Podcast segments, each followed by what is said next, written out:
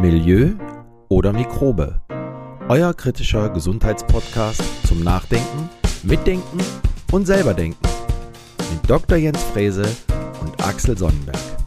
Herzlich willkommen. Ja, hallo zusammen. Herzlich willkommen zu unserer neuen Episode. Hallo Jens, grüß dich. Moin, moin, grüß Gott.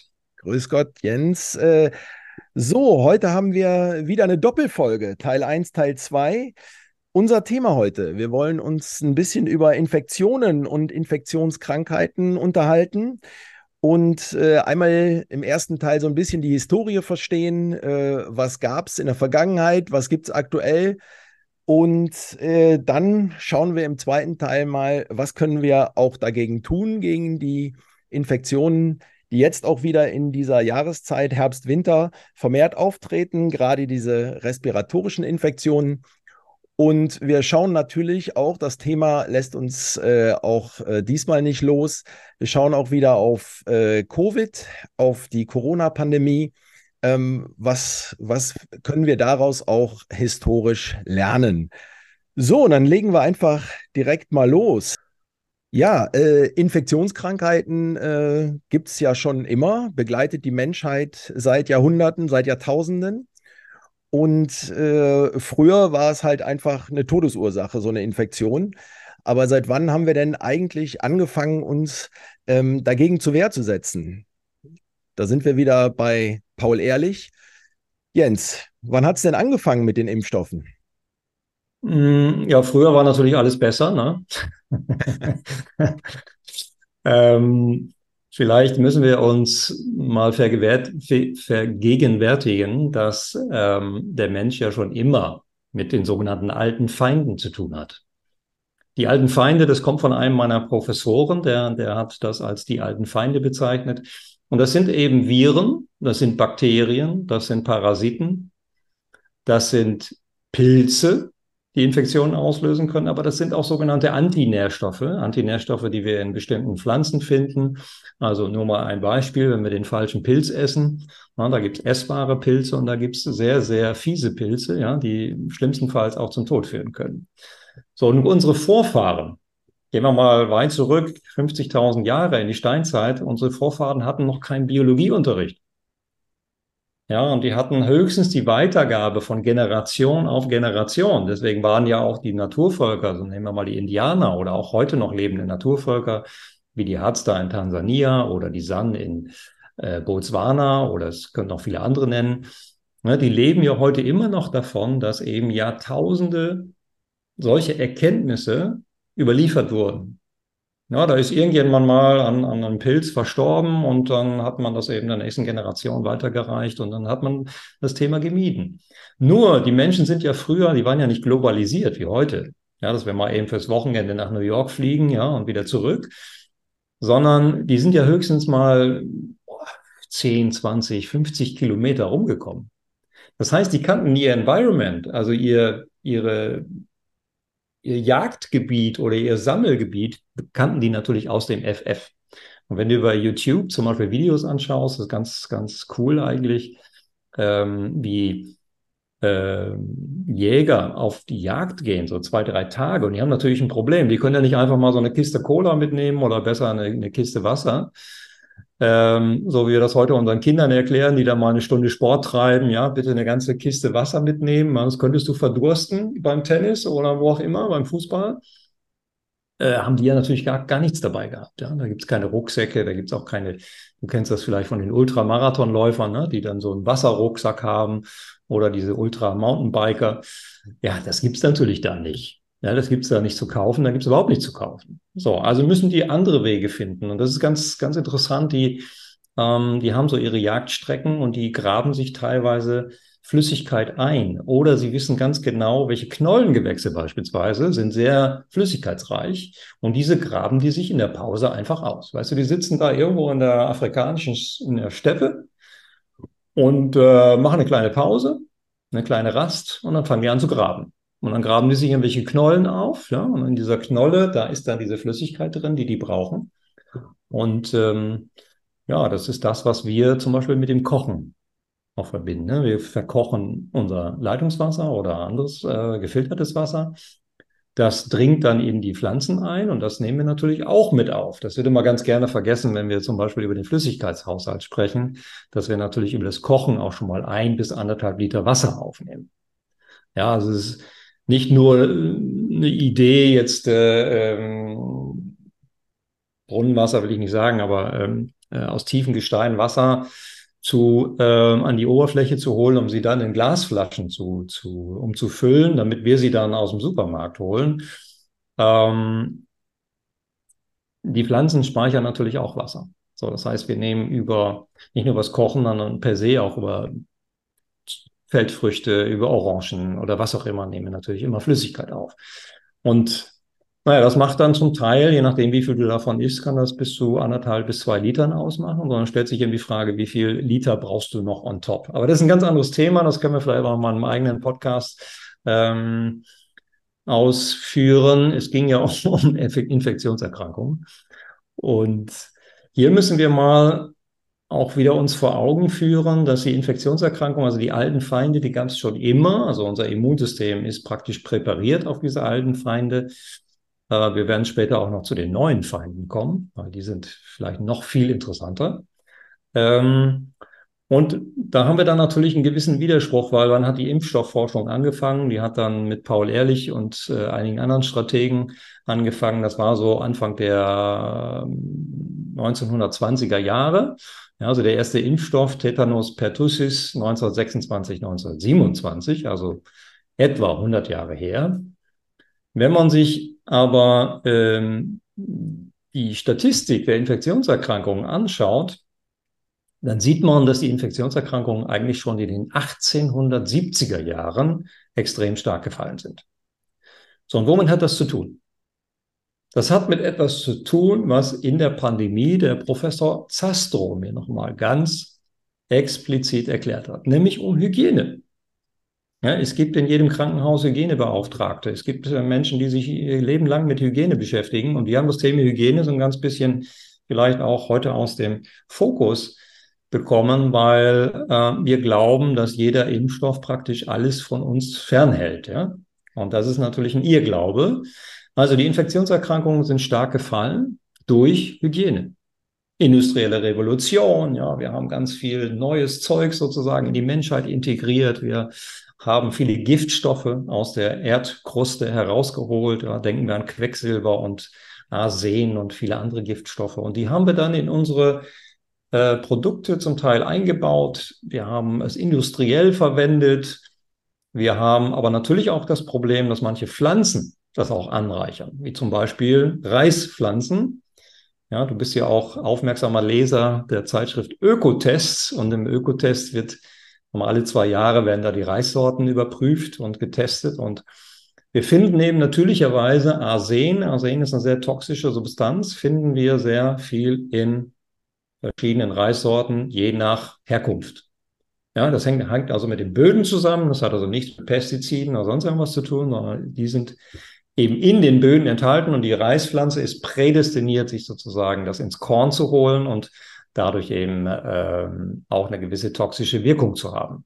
Deswegen haben wir in Asien auch die höchste Inzidenz von Leberkrebs, ja, in manchen Gebieten von Asien, weil in Asien wird natürlich tonnenweise Reis gegessen.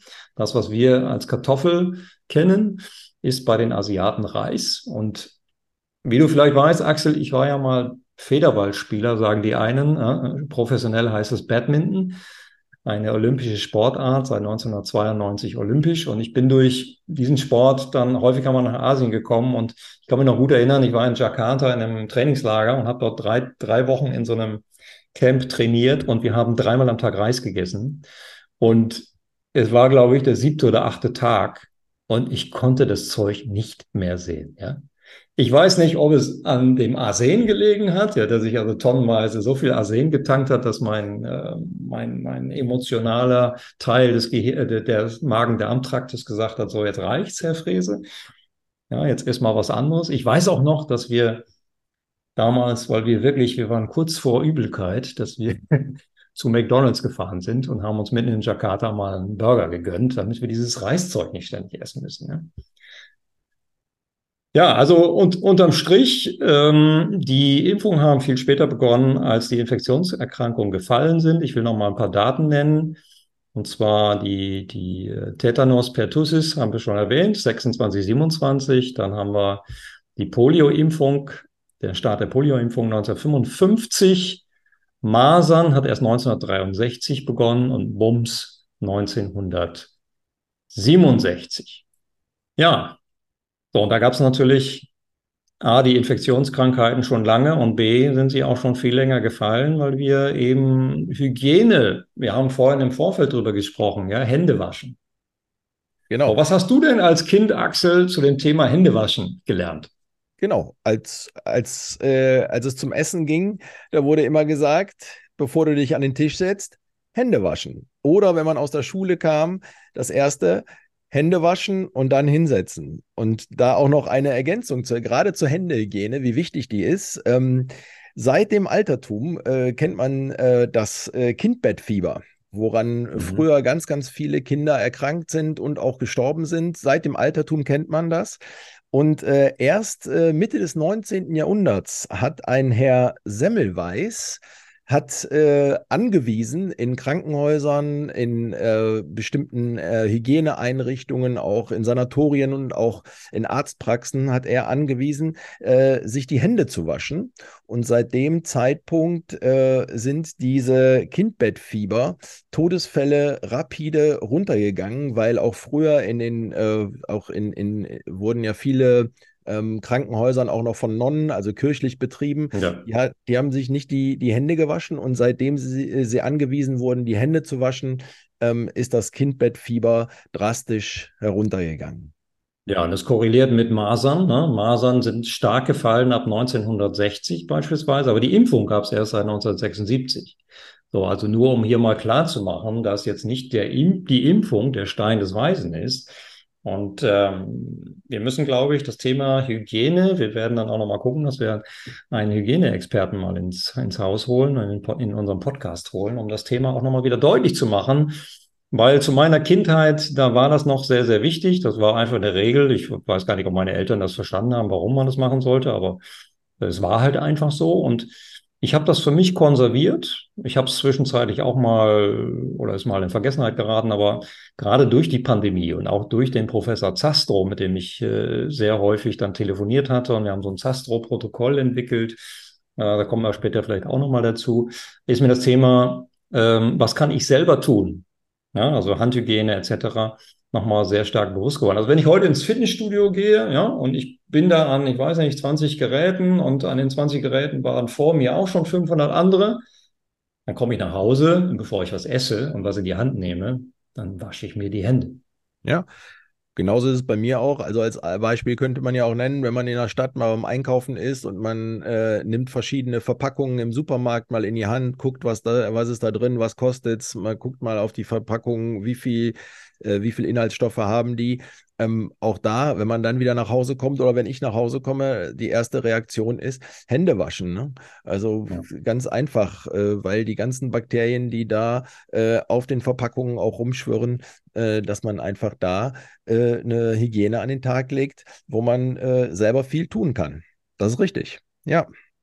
Ja, wenn wir uns mal die größte Infektionskrise nochmal anschauen, die sogenannte spanische Grippe, ja, die viele vielleicht gar nicht kannten, aber erst durch die Corona-Pandemie kennengelernt haben, die fand ja statt im Ersten Weltkrieg oder am Ende des Ersten Weltkrieges. Ob sie jetzt aus Spanien gekommen ist, da streiten sich die Gelehrten, aber eher nicht, sondern die ist eher sozusagen aus äh, entfernten Gegenden, USA und so weiter rüber verschifft worden nach Europa.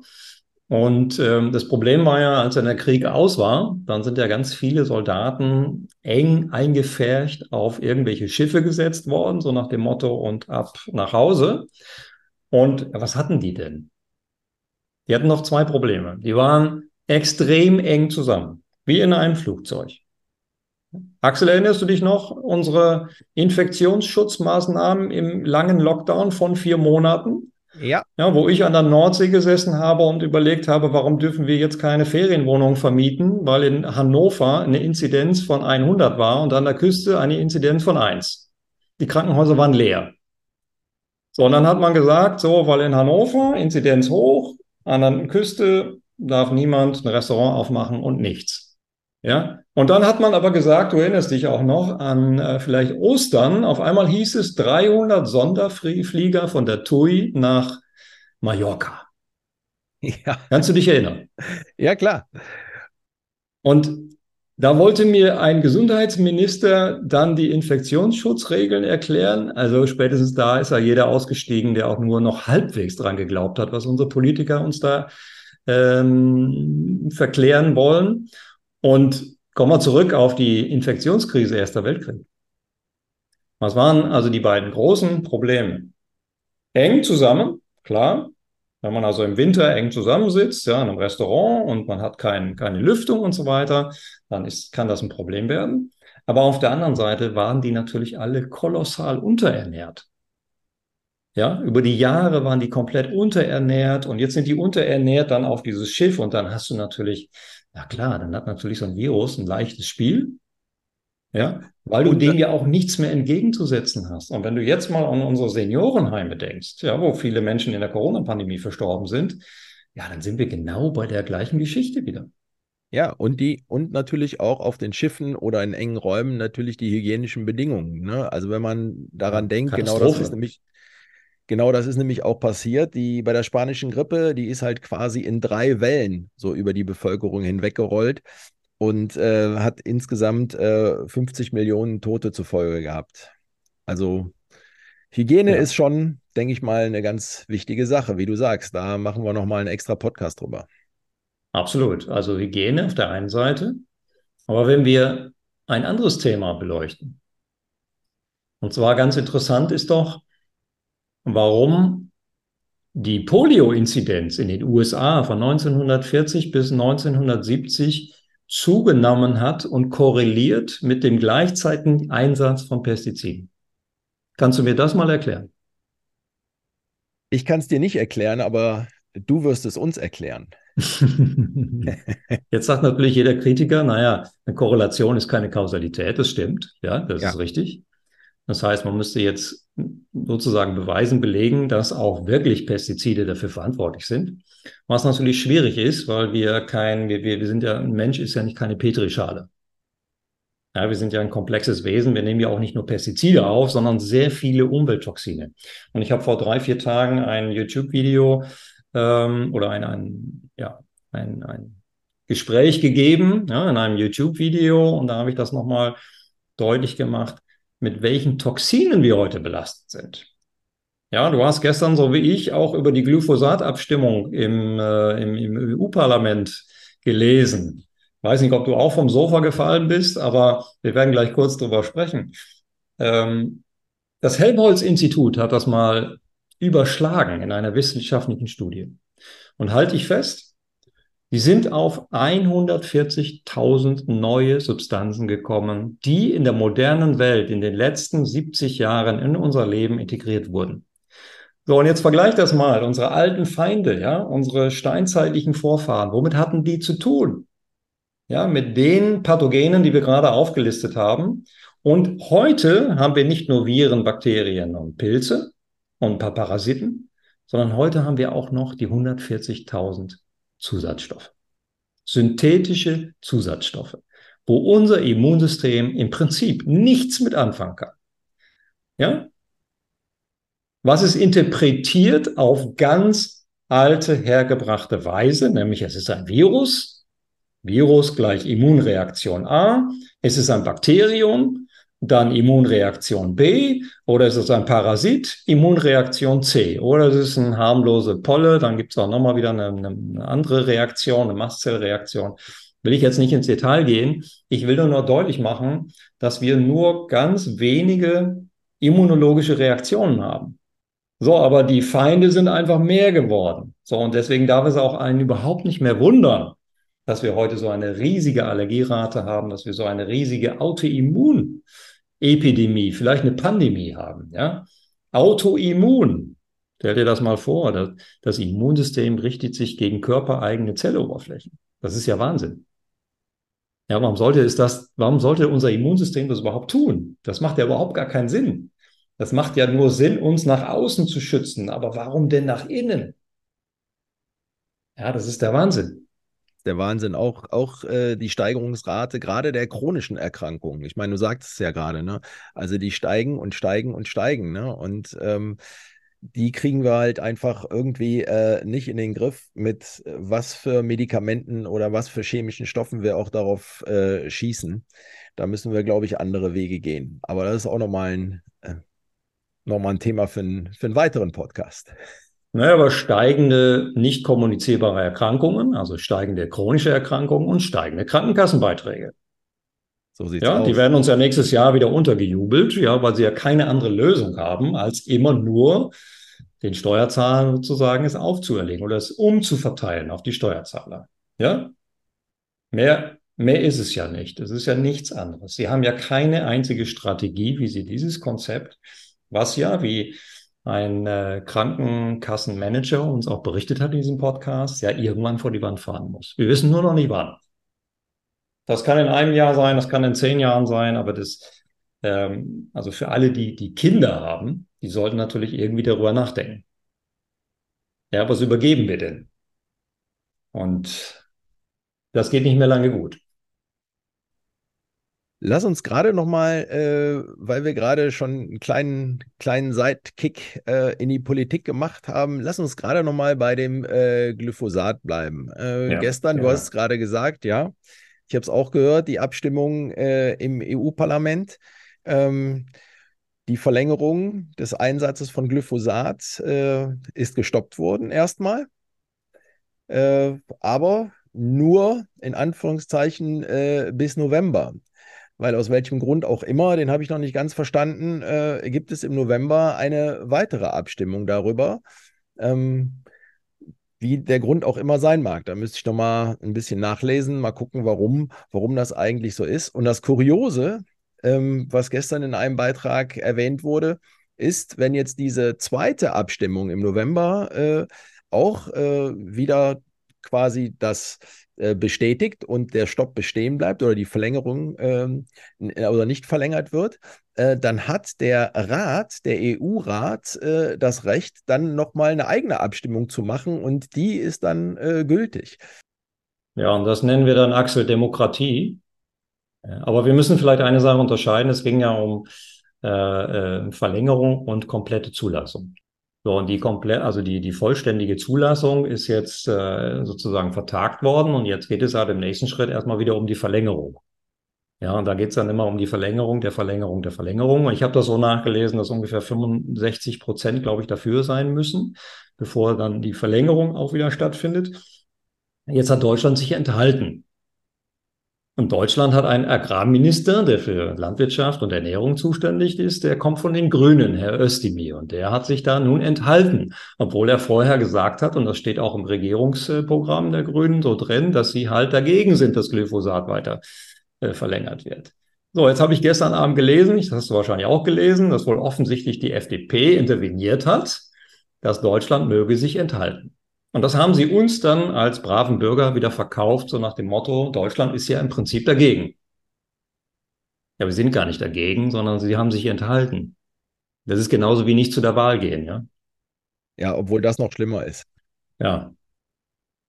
Ja, aber, aber man muss sich jetzt auch tatsächlich mal die Frage stellen, wo, wo sind die Grünen eigentlich gelandet? Ja, also mir waren die immer relativ sympathisch und ähm, die Grünen waren für mich immer die Partei, die sich für den Umweltschutz interessiert haben und äh, dort ja ihre Aktionen gefahren haben und so weiter. Und heute reden wir nur noch über das Klima. Ich will gar nicht sagen, dass das nicht wichtig ist. Ich will das auch gar nicht thematisieren, weil ich da auch nicht der super Experte bin. Aber ich habe mich nun wirklich 30 Jahre lang mit diesem Umweltthema beschäftigt und bin ausgebildet in der klinischen Umweltmedizin. Und wir sehen das auch praktisch jeden Tag. Jeden Tag, wenn man toxikologische Analysen sich anschaut, dann denkt man, dieses Scheißzeug von Glyphosat, wo die WHO doch sagt, das ist wahrscheinlich krebserregend. Warum findet man das bei jedem, den man toxikologisch untersucht? Ja, wenn ich ein großes Blutbild mache, ja, was ja die meisten Kassenpatienten bekommen, da kann ich das natürlich nicht sehen. Das läuft alles unterm Radar durch. Ja, und dann sagt der Hausarzt, ja, Sie sind top gesund. Sie sind zwar voll mit Glyphosat, aber Sie sind top gesund.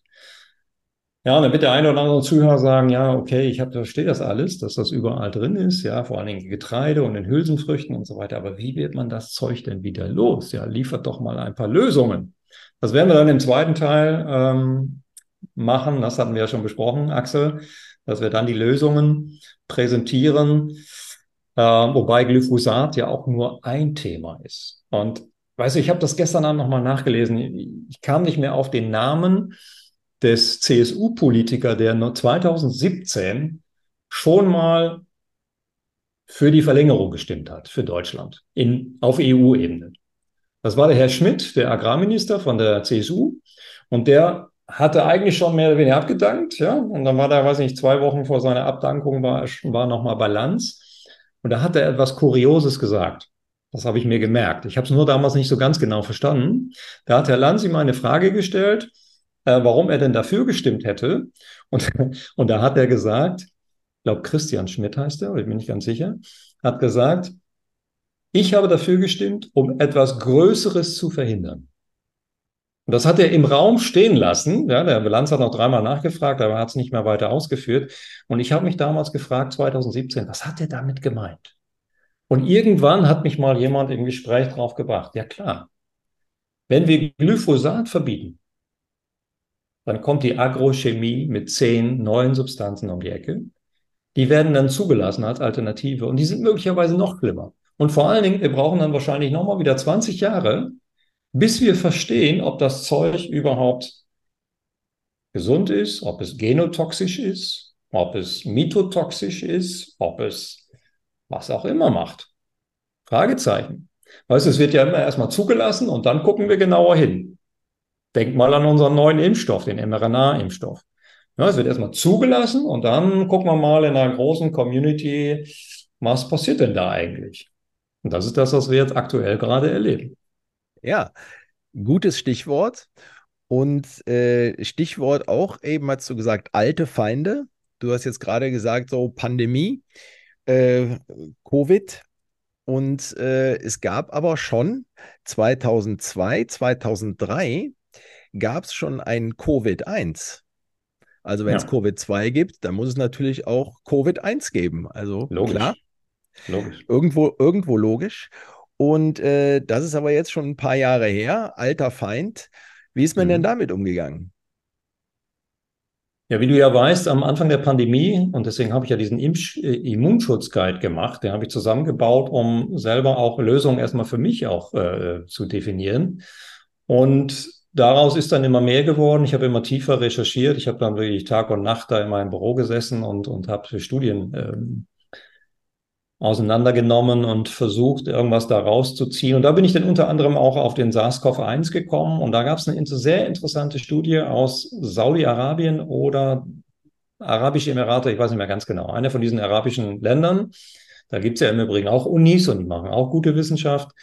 Und Dort kam dann raus, ich weiß nicht mehr genau, wie groß die Kohorte war, aber sie hatten eine Stichprobe und aus der Stichprobe war eindeutig zu erkennen, dass die Leute, die vor 17 Jahren diesen SARS-CoV-1 hatten, dass die vollständig immunisiert waren gegen SARS-CoV-2. So, was, was, was bedeutet das? Punkt, Punkt, Punkt ist ja, auch wenn die nicht unbedingt Antikörper haben, aber trotzdem haben sie diese Information, die Information dieser Infektion immer noch in ihrem Immunsystem. So, und da kommen wir natürlich zu einem Problem, was ja mir in der Aufarbeitung, ich glaube, da spreche ich für viele, die sich äh, wünschen würden, dass wir eine, eine gesellschaftliche Aufarbeitung dieser Pandemie hätten, ähm, wo, wo ich dann manchmal auch ein Stück weit böse werde, ist, dass wir das total verkürzt haben auf diese Antikörperproduktion. Weißt du, die Booster, warum hat man die gemacht? Ja, um immer wieder diese Antikörper anzuboostern, ja, damit ne, die, die Antikörperspiegel hoch sind. Und damals ging es ja dann noch um den Immunitätsausweis. Warum hat man denn nicht auch zum Beispiel T-Immunität T-Immunität-Tests akzeptiert. Das ist ja ein, ein, ein fachlich hochgradiges Vergehen gewesen. Und da fragt man sich natürlich, also müssen wir jetzt für die Zuschauer und Zuhörer natürlich kurz mal erklären. Also Antikörper werden ja über B-Lymphozyten produziert. Und immer dann, wenn es eine Infektion gibt, dann versucht das Immunsystem diese Infektion sich zu merken. Deswegen haben wir auch diese, diese Kinderimpfstoffe, ja, wo wir eine Information in den, in, das, in den Organismus geben, damit be bestimmte Gedächtniszellen, B-Gedächtniszellen, aber auch T-Gedächtniszellen, damit die sich diese Information merken. Ich sage das immer so vereinfacht, die haben an der Oberfläche eine Fahne. Ja, die Fahne, das ist dann was weiß ich, Dänemark oder Niederlande oder so. Und immer wenn ein Niederländer sozusagen die Grenze überschreitet, dann weiß unser Immunsystem, mh, okay, dann könnten wir jetzt was gegen tun, was natürlich logischerweise in Europa so nicht ist. Aber wir haben vorhin über Fußball gesprochen, ne, vor dem Podcast. Und ne, beim Fußball haben wir ja noch so ein bisschen Konkurrenzdenken. Und ähm, genau, da holt man dann auch schon mal die Grätsche raus, ja, wenn die Holländer uns wieder ein bisschen auszaubern, ja, auf dem, auf dem Feld. Und so ähnlich macht das Immunsystem das dann auch. Wenn es als, als, als fremd erkennt, dann wird es eben attackiert. Aber du musst ja auch erstmal diese Erkennung haben. Und diese Erkennung, das kann eben eine frühere Infektion gewesen sein. Auch die hat man ja nicht akzeptiert. Also wenn, wenn Menschen infiziert waren mit, mit Corona, dann wurde das ja auch nicht als Immunitätsnachweis gewertet, ähm, weil du ja nach einer gewissen Zeit auch die Antikörper nicht mehr nachweisen konntest. Aber die Information war ja immer noch drin. Und was mich da so unfassbar aufgeregt hat, ist, dass die, die, wir haben so tolle Leute in Deutschland, ja. Wir haben hoch angesehene Wissenschaft. Wir haben Experten auf allen Ebenen, dass sich vor allen Dingen die Immunologen nicht mal gemeldet haben, dass die nicht mal gesagt haben, also lieber Herr Spahn oder lieber Herr Lauterbach, ja, also nicht alles ist Antikörper. Wir haben auch noch ein bisschen was anderes im Immunsystem. So, und worum geht's denn eigentlich? Geht es darum, dass die Menschen immun sind eine Immunität zu erreichen oder geht es darum, hier einen Impfstoff in die Bevölkerung reinzutrommeln? Gut, das lassen wir jetzt mal im Raum stehen. Da kann sich jetzt jeder Zuhörer sein eigenes äh, äh, Selbstbild schaffen. Ja, das ist, aber man muss ja diese wissenschaftliche Fragestellung, die muss man ja ausdrücken dürfen. Denn Wissenschaft ist ja nicht monolithisch. Wissenschaft ist auch nicht in Stein gemeißelt. Wissenschaft ist ein ständiger Prozess. Es ist ein ständiges Fragen. Es ist immer warum, warum, warum.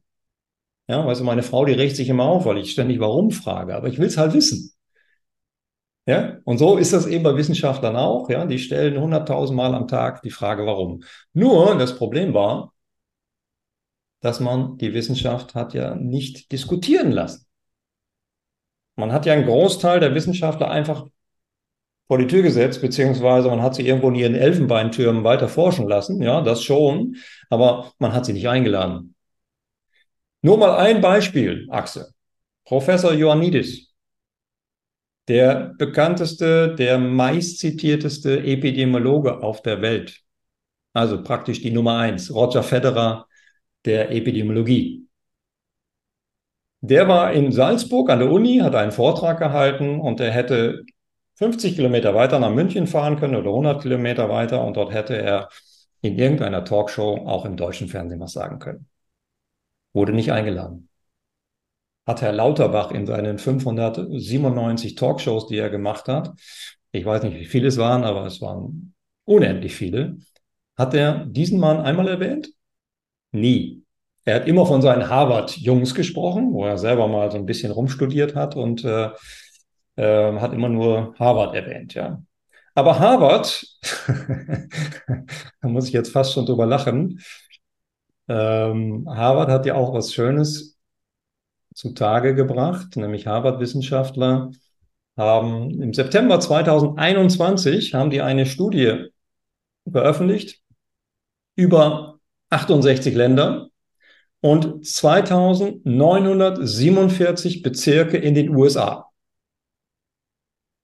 Ja, also nicht äh, äh, Länder, sondern Bezirke. Und die Frau Brinkmann, also nicht aus der entsprechenden Fernsehserie, die du vielleicht noch kennst, sondern äh, Frau Melanie Brinkmann, die hat ja in den Talkshows immer die Behauptung aufgestellt, ich weiß nicht, wie oft sie das gesagt hat, dass die Inzidenz, ja, also die, die Auftreten, das Auftreten äh, von Corona-Fällen korreliert mit der Impfquote. Ja, also wo mehr geimpft wird, da gibt es auch eine geringere Inzidenz. So, und dieser Harvard-Forscher, die haben im September 2021 diese Studie rausgegeben und da kam raus, je höher die Impfrate, desto mehr Covid-Fälle. So, und ein Beispiel zum Beispiel von, von Island und Portugal, ja, die eine extrem hohe Impfquote hatten von 75 Prozent.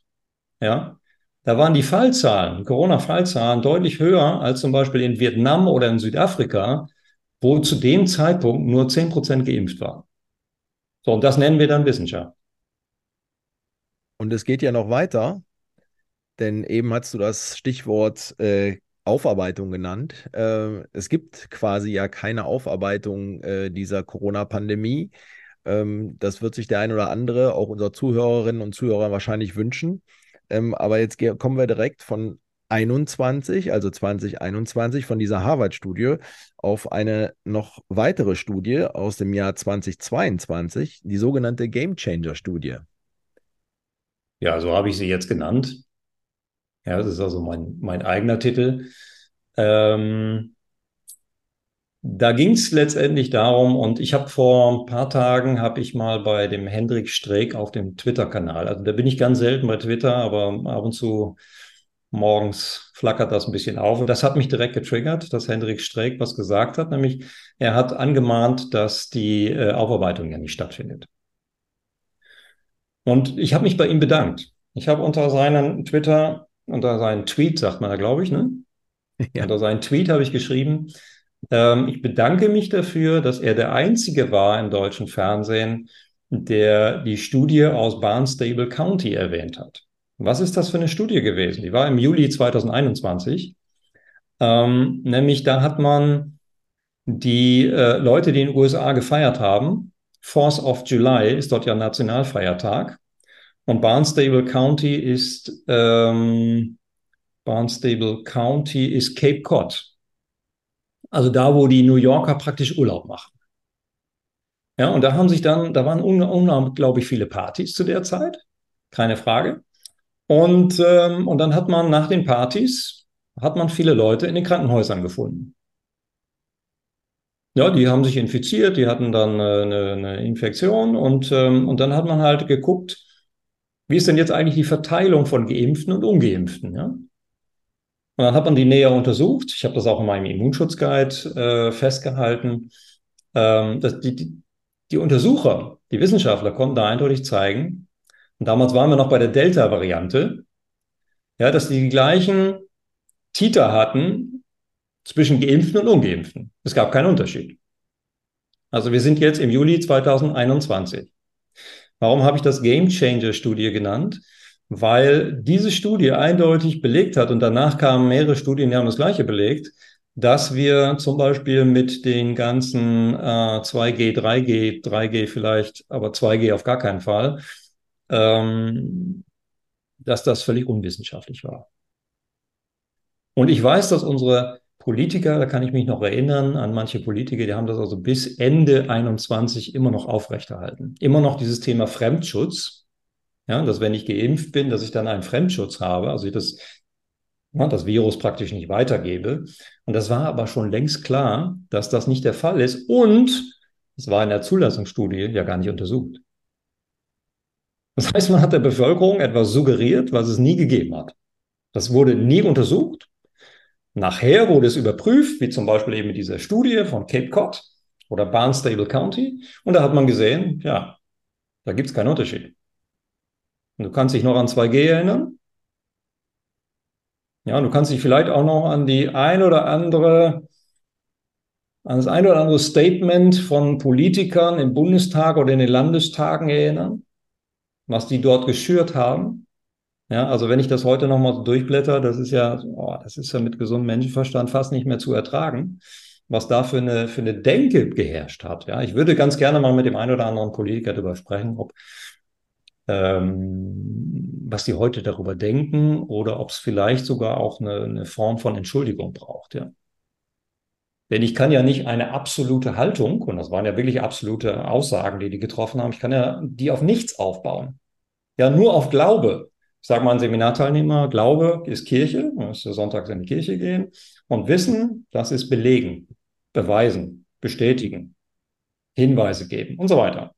Naja, das wurde überhaupt nicht gemacht. Und äh, so fußte das Ganze letztendlich auf einem Sumpf von, von absoluten Aufsa Aussagen, die überhaupt keine wissenschaftliche Basis hatten. Und da muss ich einen Aspekt noch nennen. Wir haben ja gerade den Herrn Streeck erwähnt.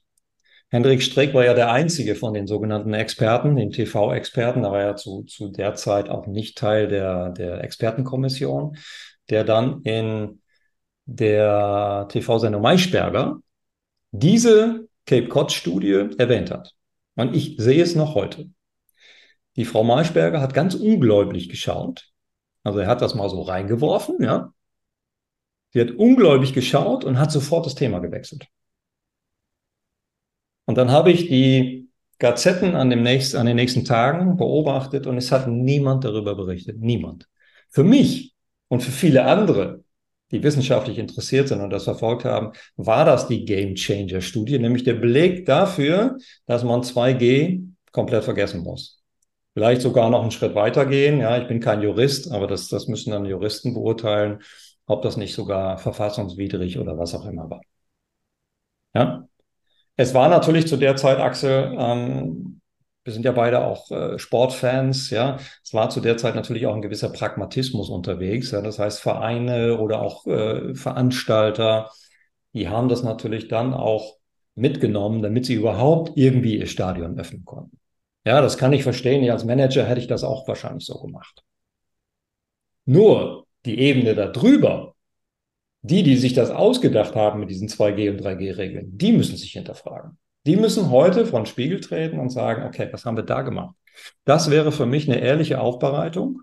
Und ich habe vor ein paar Tagen, vor, vor einer Woche ungefähr, habe ich irgendwo ein Video von einer kanadischen Landeschefin irgendwo gesehen. Und die hat sich bei ihrer Bevölkerung entschuldigt. Ich weiß nicht, ob, kennst du irgendeinen Fall, wo das passiert wäre? Also bis jetzt ist mir das noch nicht untergekommen, auf gar keinen Fall. Ich weiß es auch nicht.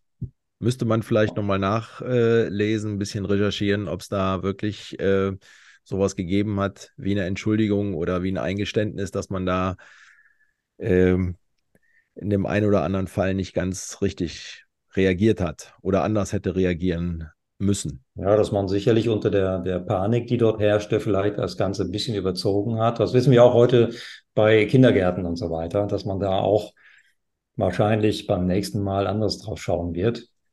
Ja, du kennst dieses ganze Test, diesen ganzen Testwahnsinn, den in, in, in den Kindergärten und in den Schulen gemacht wurden. Und da sind ja die Eltern bekloppt geworden. Ja. So, aber um es nochmal unterm Strich zu sagen, ähm, was mich eben gewundert hat, ist, dass das nicht aufgenommen wird, dass es da keine Diskussion gegeben hat. Ich meine, unser Podcast heißt ja nicht umsonst Mikrobe und Milieu, ja. Ähm, also diese Diskussion zwischen den unterschiedlichen Sichtweisen dort hätte geführt werden müssen, aber sie ist unterdrückt worden und jeder Zuhörer in diesem Podcast kann sich überlegen, woran liegt sowas? Ja, weil ich komme unter anderem aus der Wissenschaft. Und in der Wissenschaft, ich weiß nicht, ob du mal ähm, selber publiziert hast, aber wenn du etwas international publizierst, dann kann ich dir sagen, Axel, du bekommst diese Reviews von den Experten, die du nicht kennst. Ja, die sitzen irgendwo in Brasilien oder USA oder sonst wo, ja, die kritisieren das, was du publizieren willst. Und der erste Satz, der ist total nett. Der erste Satz heißt, Herr Frese, eine sehr interessante Studie, die Sie da gemacht haben. Und dann geht's los. Und dann kriegst du so links und rechts um die Ohren geknallt, ja, dass du denkst nach dem Lesen, boah, Jens, du hast echt ein, ein, ein, was ich, ein, ein halbes Jahr oder ein ganzes Jahr, du hast ja so lange an so einem Artikel gesessen, da hast du nur Müll produziert, ja. So, da musste ich mich damals, als ich damit angefangen habe, äh, mit wissenschaftlichen Studien, musste ich mich erstmal wirklich mit anderen erfahrenen Leuten auseinandersetzen und ich bin da beruhigt worden von vielen, auch Professoren, mit denen ich gesprochen hatte, die gesagt haben, ah, Jens, so ist die Wissenschaft, ja, das, das ist auch nicht böse gemeint, ja, die wollen dich nicht persönlich kritisieren, sondern die gehen ganz knallhart in deine Details und wollen eigentlich im Grunde, dass dein Paper besser wird. Und das habe ich da gelernt in der Wissenschaft. Ich habe ein paar Publikationen, ein paar Studien selber gemacht, dass ähm, tatsächlich, wenn das Ergebnis mal publiziert ist, das immer deutlich besser gewesen ist als das, was ich mir ursprünglich mal auf Papier überlegt habe. Ja, Und von daher habe ich diesen Prozess verstanden, dass man eben knallhart kritisieren muss, um zu einer Erkenntnis zu kommen, die dann ja vielleicht eine gewisse Evidenzbasierung hat oder vielleicht einen Erkenntnisgewinn hat, also einen kleinen Fortschritt für die, für die Menschheit. Ähm, ja, publiziert hat, wie auch immer du das bezeichnen willst wo dann natürlich andere sich wieder dranhängen müssen, das Ganze zu verifizieren und auch zu reproduzieren. Ja, also kann ich die eine Studie nochmal wieder genauso durchführen lassen. Es kommt am Ende das gleiche Ergebnis dabei raus? Fragezeichen. So, und das ist Wissenschaft. Und so bin ich groß geworden. Diskussion für die beste Lösung, für das beste Ergebnis. Gutes Stichwort. Du hast ja gerade gesagt, ne, unser Podcast rechts, links, wir beleuchten alles und nicht nur schwarz und weiß. Ähm, und ein Stichwort habe ich mir noch aufgeschrieben. Ähm, du hast es eben erwähnt, äh, und zwar ähm, mit dieser Harvard-Studie, die gesagt hat, äh, dass die Inzidenz halt äh, nicht mit der Impfquote korreliert, beziehungsweise anders korreliert, als diese ja. Frau Melanie Brinkmann das gesagt hat. Und ähm, wir waren ja auch eben bei, bei den Impfungen äh, 2G, 3G. Und ähm, da haben wir uns ja eben drüber unterhalten. Und noch ein Stichwort, das wir auf jeden Fall unseren Zuhörerinnen und Zuhörern nochmal mitgeben müssen oder aufklären müssen. Und zwar die absolute und relative Risikoreduktion durch eine Impfung oder eben nicht durch eine Impfung. Ähm, da ja. hatten wir uns eben drüber unterhalten und das war dir, glaube ich, ein großes Anliegen, dass wir das ein für alle Male auch nochmal unseren Zuhörern und Zuhörern erklären, Zuhörerinnen und Zuhörern erklären, ja. was das ist und dass wir da nochmal richtig in die Aufklärung gehen. Genau, das, äh, du hast es ja vorhin als Game Changer Studie genannt. Ja, das ist nämlich jetzt tatsächlich diese Studie, die du erwähnst, nämlich im Februar 2022 hat man im Lancet eine Studie äh, publiziert. Lancet ist so praktisch, ähm, wie soll ich sagen, der der, der, der Rolls-Royce unter den äh, medizinischen Fachjournalen. Und hier hat eine schwedische Forschergruppe, die hat sich mal die Wirksamkeit des äh, Comirnaty angeschaut, also des Pfizer-BioNTech-Impfstoffes. Ähm, und die haben ja festgestellt, dass von Tag 15 bis 30 nach einer Injektion die Wirksamkeit äh, der Antikörper von 92 Prozent schon auf 47 Prozent abnimmt und dann weiter runtergeht bis Tag 180, äh, dann praktisch keine Antikörper mehr nachzuweisen sind. Das heißt aber, wie wir vorhin auch gesagt haben, heißt ja nicht, dass es die Information nicht mehr im Immunsystem gibt. Ja, nur weil wir keine Antikörper an dem Moment mehr finden. Und ähm, in dem Zusammenhang, wie du richtigerweise gesagt hast, müssen wir das nochmal klären. Was bedeutet eigentlich äh, Wirksamkeit und Risikoreduktion? Und am Anfang der Pandemie, ich selber bin natürlich auch nicht in allem immer top drin, aber man fragt dann eben Leute, die es besser wissen. Zum Beispiel ein Mathematikprofessor. Und ein Mathematikprofessor hat mir die relative und absolute Wirksamkeit mal auf dem Tennisplatz, auf einem Sandplatz aufgemalt.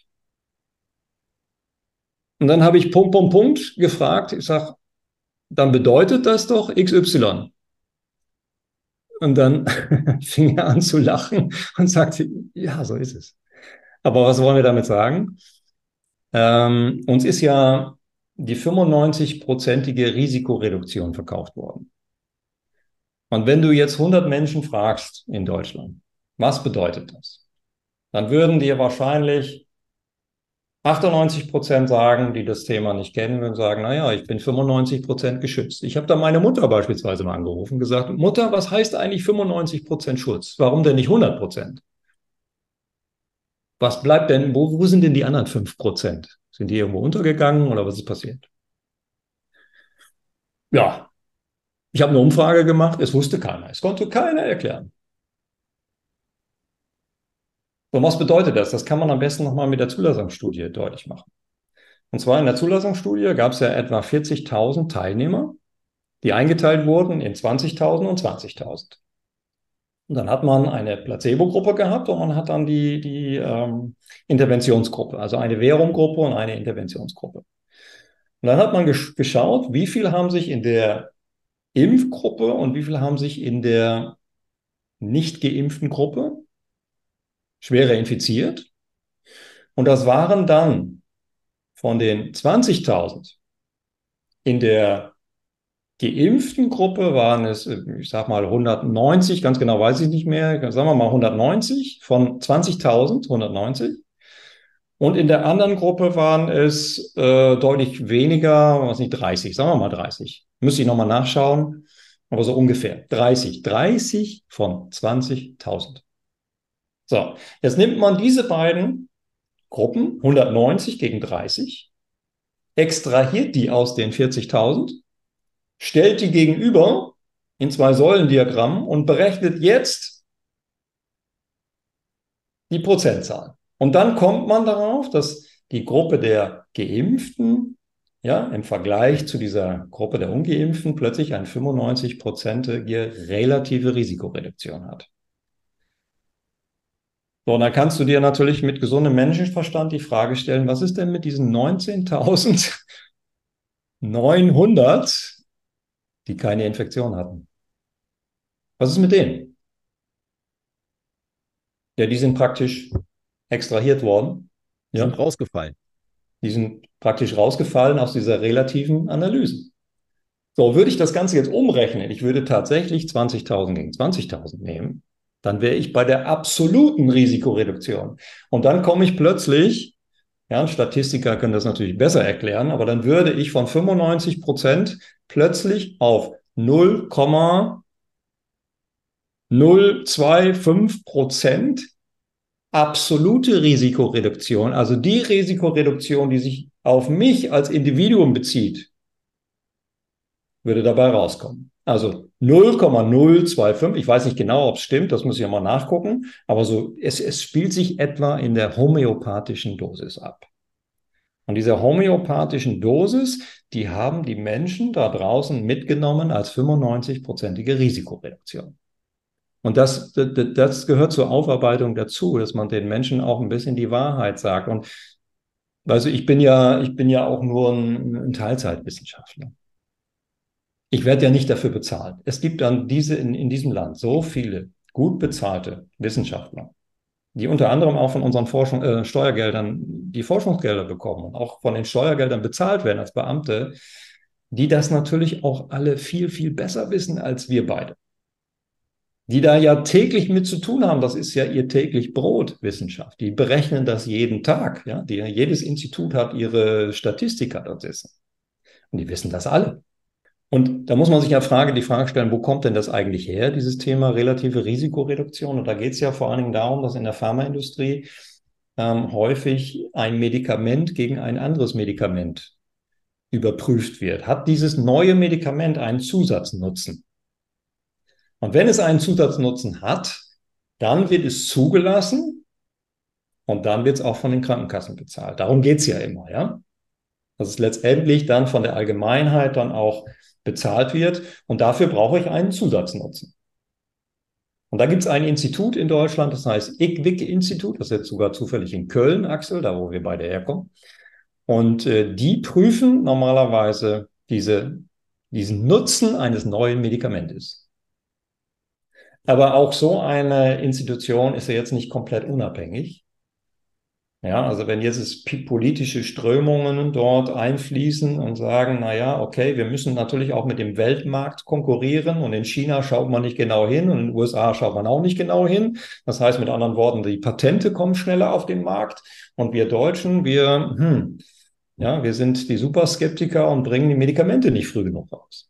Also können unsere Pharmaunternehmen nicht mehr gegen andere Pharmaunternehmen in der Welt konkurrieren, weil wir das alles so ganz genau prüfen. Und da ist eine Krux. Ja, wenn du das jetzt volkswirtschaftlich oder ja, unter den Aspekten siehst, dann kann man es ein Stück weit verstehen. Wenn man es aber humanistisch betrachtet, dann kann man es wiederum nicht verstehen. Und das ist dieses, ja, weißt du, du hast gerade eine Brille auf, ich habe Kontaktlinsen drin. Also wir, wir, wir sehen die Wahrheit aus unterschiedlichen Perspektiven. Und die, und die absolute Wahrheit gibt es halt überhaupt nicht. Ja? Es gibt nur eben äh, Trends und diese Trends, die laufen irgendwann mal aus und dann gibt es wieder einen Gegentrend und etwas Neues. Sonst äh, würde es ja auch keine Wissenschaft geben. Umso wichtiger ist es aber, dass wir rechts und links gucken und nicht nur immer, ähm, immer nur eine Nuance in der einen oder anderen Richtung. Ja, ich denke mal, es war ein, ein gutes Schlusswort von uns. Und es war auf jeden Fall eine ganz, ganz angenehme äh, Unterhaltung mit dir wieder, Jens. Vielen, vielen Dank auch für deine Recherche, für deine Vorbereitung. Und äh, im nächsten Teil, äh, wir haben ganz, ganz viel jetzt äh, auch über Wissenschaft, über, ähm, wir haben die Historie betrachtet, wir haben nochmal äh, uns äh, die Pandemie angeguckt. Und jetzt, äh, wie Jens auch sagte, wollen wir uns im zweiten Teil auch mal darauf konzentrieren, was können wir denn eigentlich tun. Also, hört wieder rein beim nächsten Mal. Es ist, wird auf jeden Fall sehr interessant. Es geht, auch, geht interessant weiter. Vielen Dank für euer Zuhören. Vielen Dank an dich, Jens. Bis dann. Tschüss. Schön mit Ö. Das war Milieu oder Mikrobe, euer kritischer Gesundheitspodcast. Vielen Dank und bis zum nächsten Mal.